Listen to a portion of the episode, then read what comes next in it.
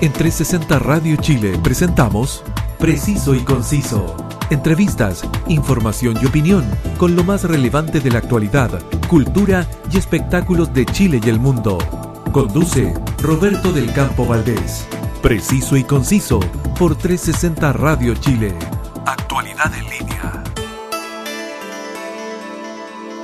Gracias por estar en la sintonía de 360 Radio Chile. Nos recibes eh, por nuestra señal web y también por nuestra app para que nos lleves donde quieras y disfrutes de la más grata compañía musical junto a la actualidad en línea. Quien te habla, Roberto del Campo Valdés, y escuchas preciso y conciso. A quien tengo de invitada hoy es eh, recién electa eh, convencional constituyente. Obtuvo más de 9.000 patrocinios, siendo la primera mayoría de su lista y también del conjunto de candidaturas independientes del Distrito 12 por la lista Voces Constituyentes. Al teléfono, Alondra Carrillo. Muchas gracias, Alondra, por venir a conversar hoy a Preciso y Conciso. Muchas gracias a ustedes por la invitación. Alondra, eh, lo, primero, lo primero que quiero preguntarte, cuando costó tanto para las eh, candidaturas independientes conseguir eh, los patrocinios para estar en el proceso eleccionario, ¿qué sabor tiene este triunfo? ¿Se ganó un cupo en la, en la constituyente o se le ganó a un sistema históricamente liderado por los partidos políticos? Sin duda que aquí los que fueron mayormente derrotados fueron por una parte la derecha, afortunadamente, y para alegría de los sectores populares y sociales, y también los partidos que se han dedicado a administrar el legado de la concertación, o sea, de la, de la dictadura, ¿no? Y a intentar por todos los medios evitar nuestra entrada a la Convención Constitucional. Esos fueron los sectores que perdieron. Lo cierto es que para nosotras... Eh, en un inicio pensamos que iba a ser difícil reunir los patrocinios para poder presentarnos a las elecciones, pero luego tuvimos un salto em, tremendo, ¿no?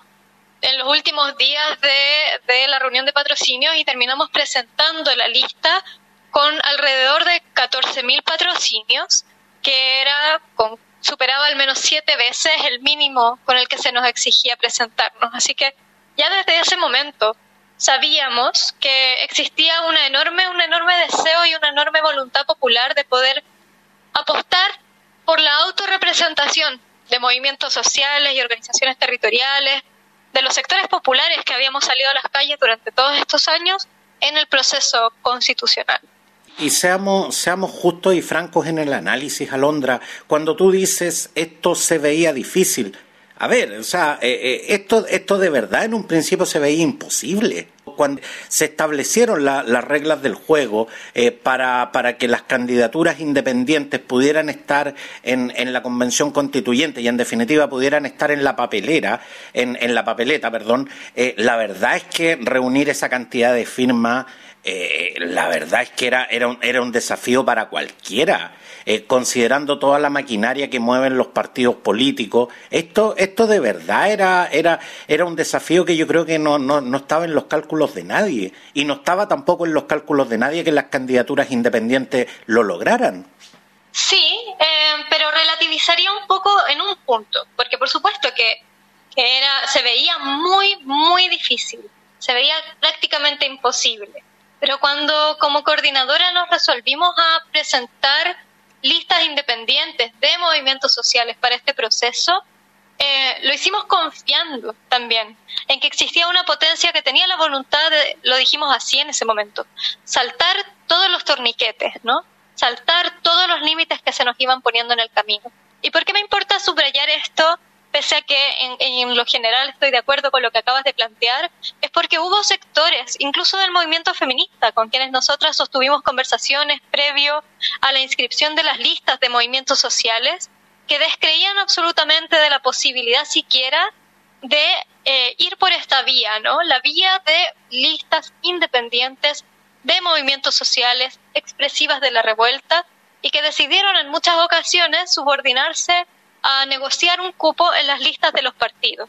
Si bien es cierto, sabemos que los movimientos sociales entraron a la Convención Constitucional por la puerta, por la ventana, por todos lados, es decir, por listas independientes de movimientos sociales, por la lista del pueblo, por cupos independientes, creemos que, que quedó ratificado también, algo que algunos sectores no sabíamos, por supuesto, pero sospechábamos, ¿no?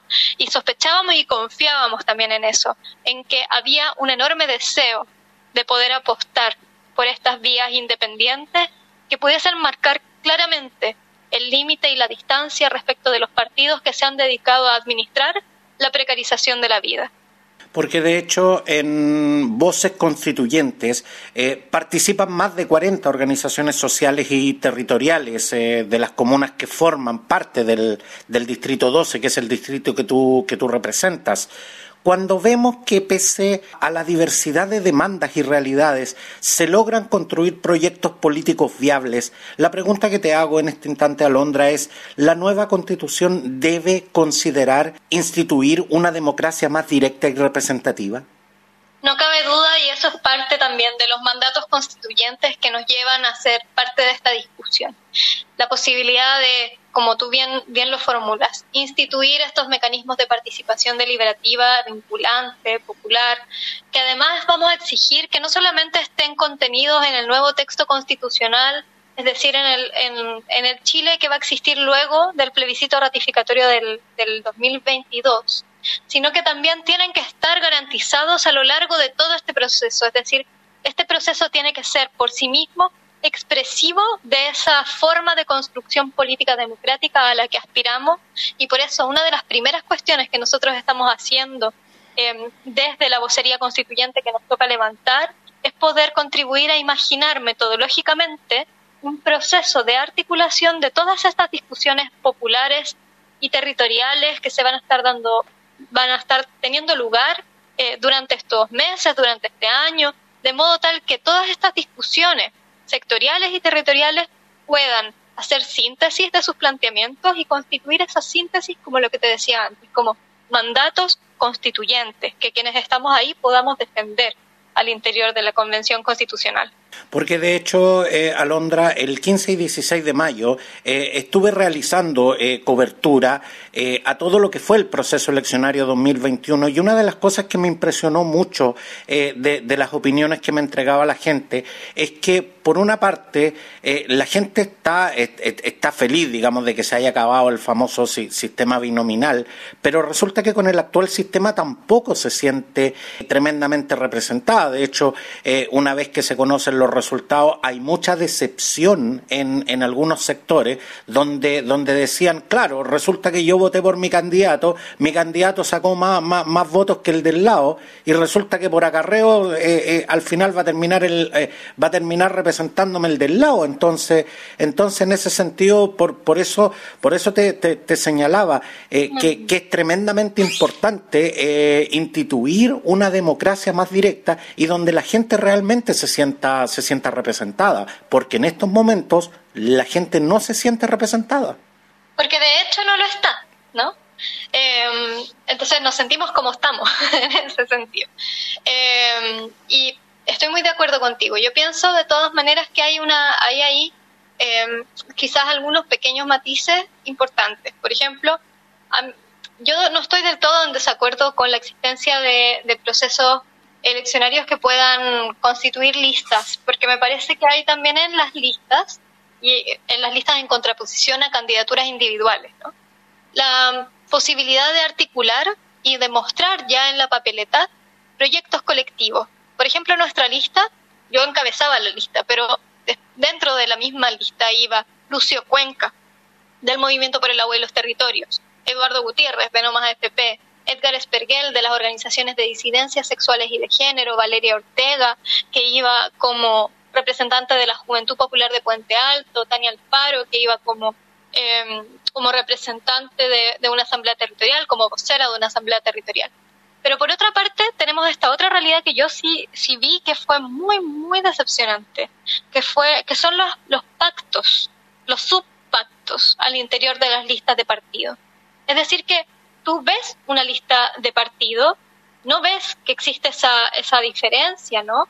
Votas por una persona en la lista, quizás pensando incluso que em, esa persona, en caso de tener la segunda votación más alta, va a ser la persona que va a integrar la Convención Constitucional y te encuentras que, con que por la existencia de subpactos al interior de las listas, una persona que tiene una votación pero absolutamente minoritaria puede ser arrastrada por una persona que tiene una votación muy alta y dejar atrás a las personas de su misma lista que tuvieron una votación altísima.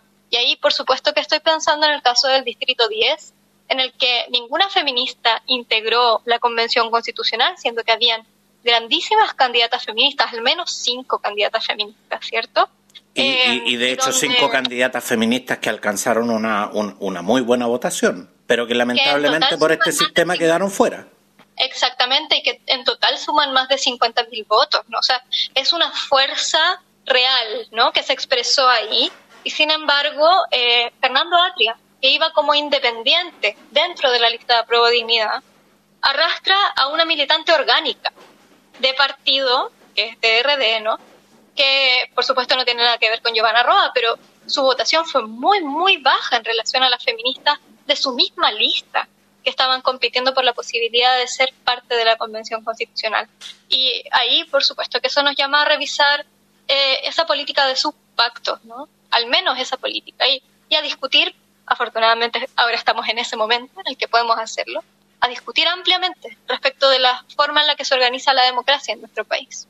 Porque de hecho, Alondra, eh, cuando, cuando analizamos este sistema eh, con listas, con pactos, con subpactos, como, como, como tú lo, eh, lo, lo, acabas de graficar de una manera muy clara, Claro, eh, de, de, una u otra manera se está, digamos, validando eh, lo que son lo que son los proyectos políticos colectivos, que para mi gusto no tienen nada de malo.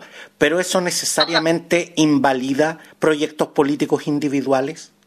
Yo no creo que pueda haber proyectos políticos individuales. Así de, así de tajante. Yo creo que puede, las personas podemos tener ideas políticas personales y eso está súper bien, por supuesto. De hecho, es parte de lo que hace a la construcción política colectiva pero yo desconfío y descreo de la posibilidad de que una persona pueda ser ella sola y por sí misma y sin nadie más y sin, sin ser parte de un espacio de deliberación con otros, portadora de un proyecto político. ¿Eso está más cercano al caudillismo? Sin duda, eso es, o sea, yo creo que debe ser la definición de caudillo. Eh, mi pregunta es clara, Londra. ¿Eso está definitivamente más cerca del caudillismo? Para mí, eso es caudillismo. Esa es la definición del caudillismo. Es atribuir a una persona un proyecto político cuando los proyectos políticos son, por definición, proyectos colectivos. Alondra, eh, cuando estás eh, a las puertas de ser parte de un proceso que probablemente no se repetirá en los próximos 30 años, ¿cuáles son los sentimientos personales que hoy tienes? ¿Alegría, ansiedad, nervios? ¿Cuáles, cuáles son los sentimientos que, que en este instante tienes? Bueno, en este instante han pasado hartas cosas. Quizás al día siguiente de la Convención Constitucional, lo que más sentí fue mm, mucha emoción, mucho entusiasmo. Entusiasmo quizás es la palabra de hecho más adecuada para definir cómo me sentí. Tenemos una posibilidad histórica de, de hacer una política que no está restringida por el veto de una derecha criminal que le ha declarado la guerra a los pueblos. Esa es la oportunidad histórica que tenemos. Y me entusiasma mucho. Tenemos muchísimo trabajo por delante tenemos muchas tareas que cumplir, pero tenemos de nuestro lado las fuerzas de la historia, ¿no? Las fuerzas de los movimientos sociales, la potencia del feminismo que nos hermana entre pueblos, que nos conecta con compañeras de todas partes del mundo que están dando una lucha semejante y, y la verdad es que me siento muy, muy agradecida de poder ser parte de esto. Muy agradecida.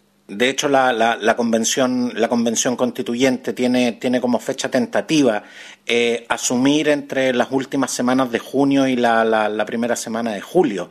Yo, yo la verdad que en tu lugar estaría como, no sé, yo me, yo me sentiría como, como, como cuando los niños están a dos semanas de entrar a clase, así como, me, me, sentiría tremendamente ansioso eh, frente, frente a un desafío tan grande como este también.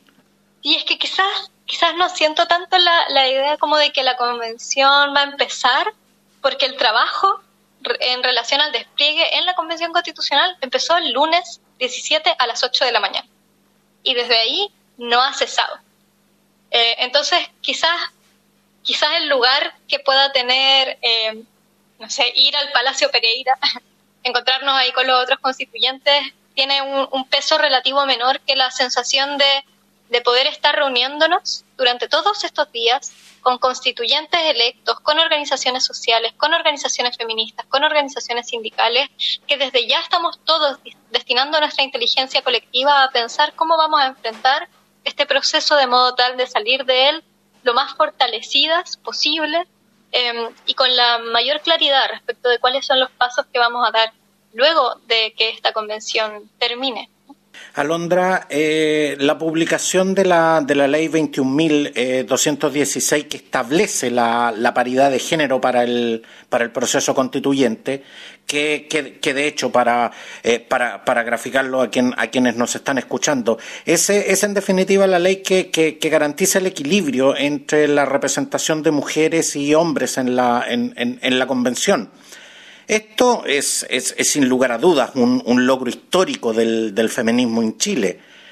¿Cuáles son las principales reformas constitucionales que hay que realizar para que la paridad de género en la constituyente sea el punto de partida y no el techo para la igualdad de derechos entre hombres y mujeres en Chile?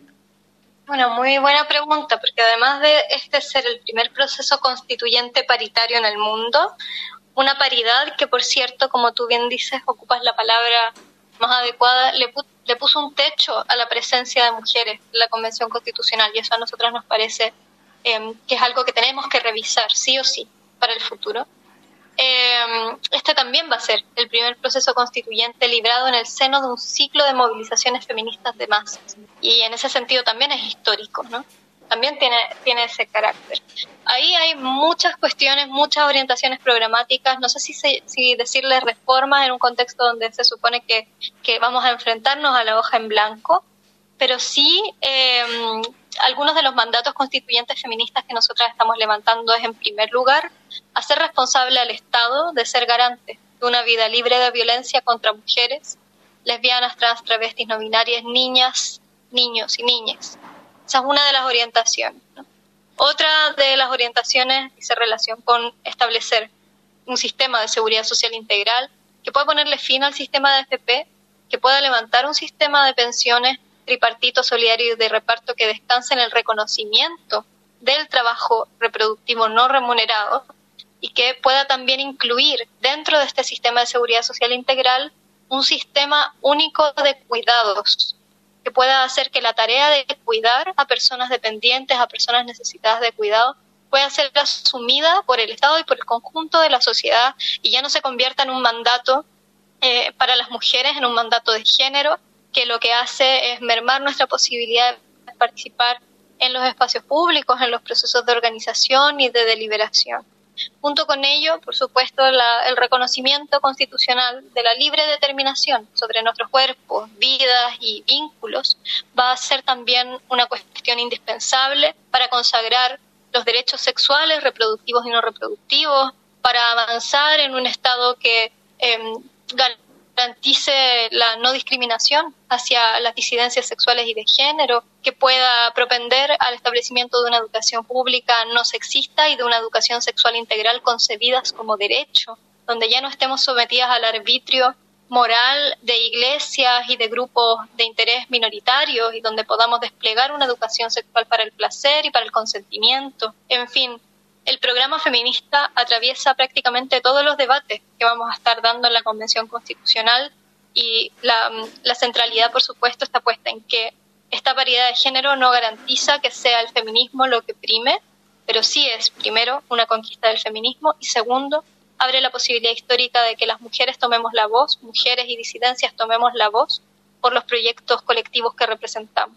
Pero Alondra, eh, justamente cuando, cuando tú nos estás hablando de, de, cambios tan trascendentales, yo, yo de verdad reitero mi, mi, mi apreciación, si estas no son reformas, la verdad es que no, no, no sé de qué estamos hablando, porque, porque cuando, cuando estamos hablando eh, de un país que abiertamente ha estado dominado por el, por el patriarcado, ha estado dominado por el machismo, y donde las mujeres han sido postergadas prácticamente en, nuestro, en nuestros 200 años de historia, creo que recién hoy se les está reconociendo como sujetos de derecho. Y, y, eso, y eso lo digo con toda la propiedad del mundo Creo, creo que definitivamente las mujeres han sido injustamente postergadas durante nuestra historia. Entonces, la verdad es que cuando hablamos de, cambios tan trascendentales, cuando hablamos en definitiva eh, eh, de, cambios que van a romper esquemas culturales, esquemas sociales que, han, que han estado arraigados por toda nuestra historia, la verdad es que no se me ocurre otra palabra que no sea reforma. Bueno, sí, no, no sé si me quedaría en, un, en una distinción en, el, la palabra. No tengo problema en conceder que pueda tratarse de reforma, hay quienes le llaman a eso eh, transformación, hay quienes le llaman la apertura de un proceso eh, eh, revolucionario, como le han llamado algunas personas, yo no estoy segura si ese es el carácter del proceso. Pero, pero sin duda lo que quería remarcar ahí era solamente que tenemos la tarea histórica también de, de inventar y de crear y de imaginar. Y no solamente de enmendar lo que existe tal y como existe, sino de poder imaginar los contornos de una institucionalidad nueva que pueda poner en el centro la vida de las mujeres, disidencias sexogenéricas, niñas, niños y niñas. Alondra, cuando te enteras que fuiste eh, la candidatura levantada por los movimientos sociales más votada a nivel nacional, con 22.700 votos. Claramente hay mucha gente que cree en ti. Una vez que la convención constituyente eh, comience sus sesiones, eh, todo depende de debates y, acuerdos para, lograr tus diferentes propuestas. ¿Cómo manejas el tema de las expectativas de las personas que votaron por ti? Es un, es un temazo porque además estamos en nos enfrentamos a una forma de concebir la política y la representación que lleva muchos años descansando en el paradigma de la delegación. ¿No? Em, había muchas personas que nos decían por redes sociales que eh, por favor no los defraudáramos y que confiaban mucho en nosotras. Era un mensaje muy recurrente. Y entonces decidimos poder responder a ese mensaje recurrente ya desde el inicio. Y nuestra respuesta era la siguiente, era decirle a la gente que por supuesto que nosotras no teníamos interés alguno en defraudar las expectativas de representación que están depositadas sobre nosotros. Tenemos un interés profundo en poder estar a la altura de los mandatos colectivos por los que llegamos a la Convención Constitucional, pero que al mismo tiempo tenemos el compromiso histórico con que no, las personas no tengan nunca más que enfrentarse a simplemente confiar a ciegas, soltar y delegar y esperar que no, que no traicionen los mandatos quienes tienen a cargo llevarlos adelante, sino que podamos establecer mecanismos de control democrático de la función política y que quienes tomemos esta tarea podamos rendir cuentas y estemos obligadas y obligados a rendir cuentas ante quienes eh, han depositado su confianza en nosotras respecto del trabajo que estamos realizando y que las personas tengan mecanismos para ejercer ese control social de la función política. Y esa es para nosotras una centralidad y les decíamos, de modo tal de que si, si lo que hemos hecho es atentatorio contra nuestros compromisos democráticos, bueno, que, que, se, nos, que se nos haga responder, eh, que, existan las herramientas también para hacernos responder. Esa es nuestro, ese es nuestro principal compromiso. Alondra, eh, antes, que, antes que nos dejes, eh, no puedo dejar de hacerte esta pregunta. Tú has sido tajante al, al, exigir que este gobierno responda política y penalmente por todo lo ocurrido desde el 18 de octubre de 2019. ¿Exigen lo mismo para, para las personas que causaron daños materiales durante las manifestaciones? La verdad es que eso lo hace, lo está haciendo ya y de manera absolutamente desmesurada y de manera absolutamente eh, persecutoria la justicia así que no es necesario que nadie lo exija. Roberto Campos rompió un torniquete en el contexto de una movilización donde muchas personas lo habían roto, de hecho ni siquiera rompió el torniquete, golpeó un torniquete que ya estaba roto y el Ministerio Público pide para él ocho años de cárcel. La verdad es que, o sea, en materia de exigir responsabilización para quienes pueden haber cometido daños a la propiedad, parece que este Estado no tiene ningún problema pero cuando hablamos de exigir responsabilización política para quienes le declararon la guerra a los pueblos, quienes son responsables del terrorismo de Estado desplegado en nuestro país desde el 18 de octubre, de la violencia política sexual ejercida contra más de 200 personas que son las que han denunciado, pensando que hay muchísimas más personas que deben haberlo vivido, pero, pero no han denunciado, como indican todos los datos mundiales sobre denuncias en caso de violencia política sexual. Eh, bueno, ahí parece que el Estado no tiene ningún interés en garantizar justicia y es por eso que nosotros levantamos la voz con mucho énfasis.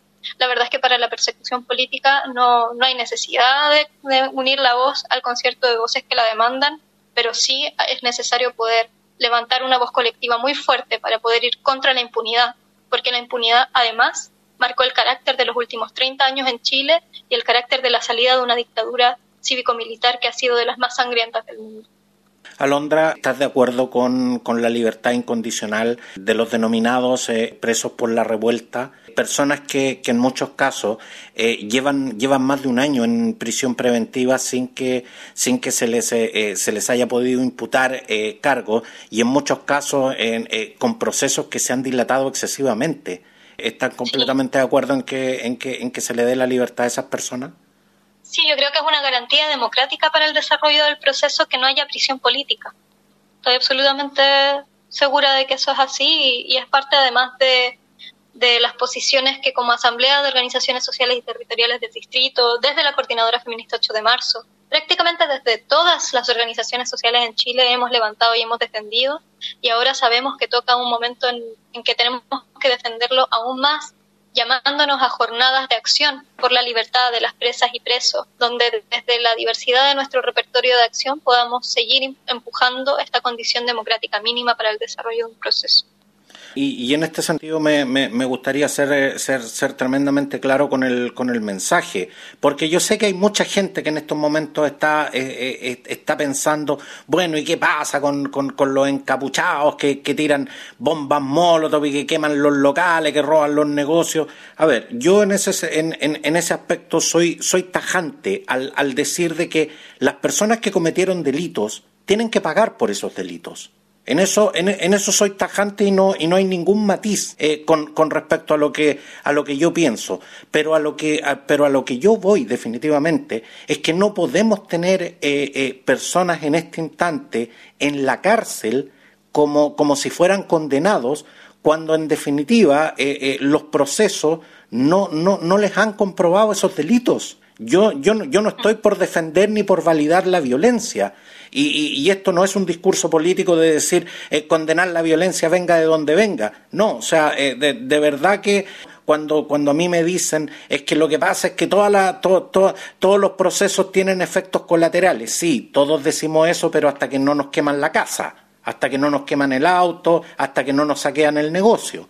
Entonces, en ese sentido, yo la verdad es que eh, eh, soy tajante con respecto a eso. Hay que hacer, hay que hacer una diferencia con, con, respecto a eso. Las personas, las personas que cometieron delitos eh, tienen que pagar por esos delitos, pero no, pero no por esa razón todo el mundo tiene que pagar por esos delitos. Eso, eso, eso de verdad que me, me, me gustaría aclararlo.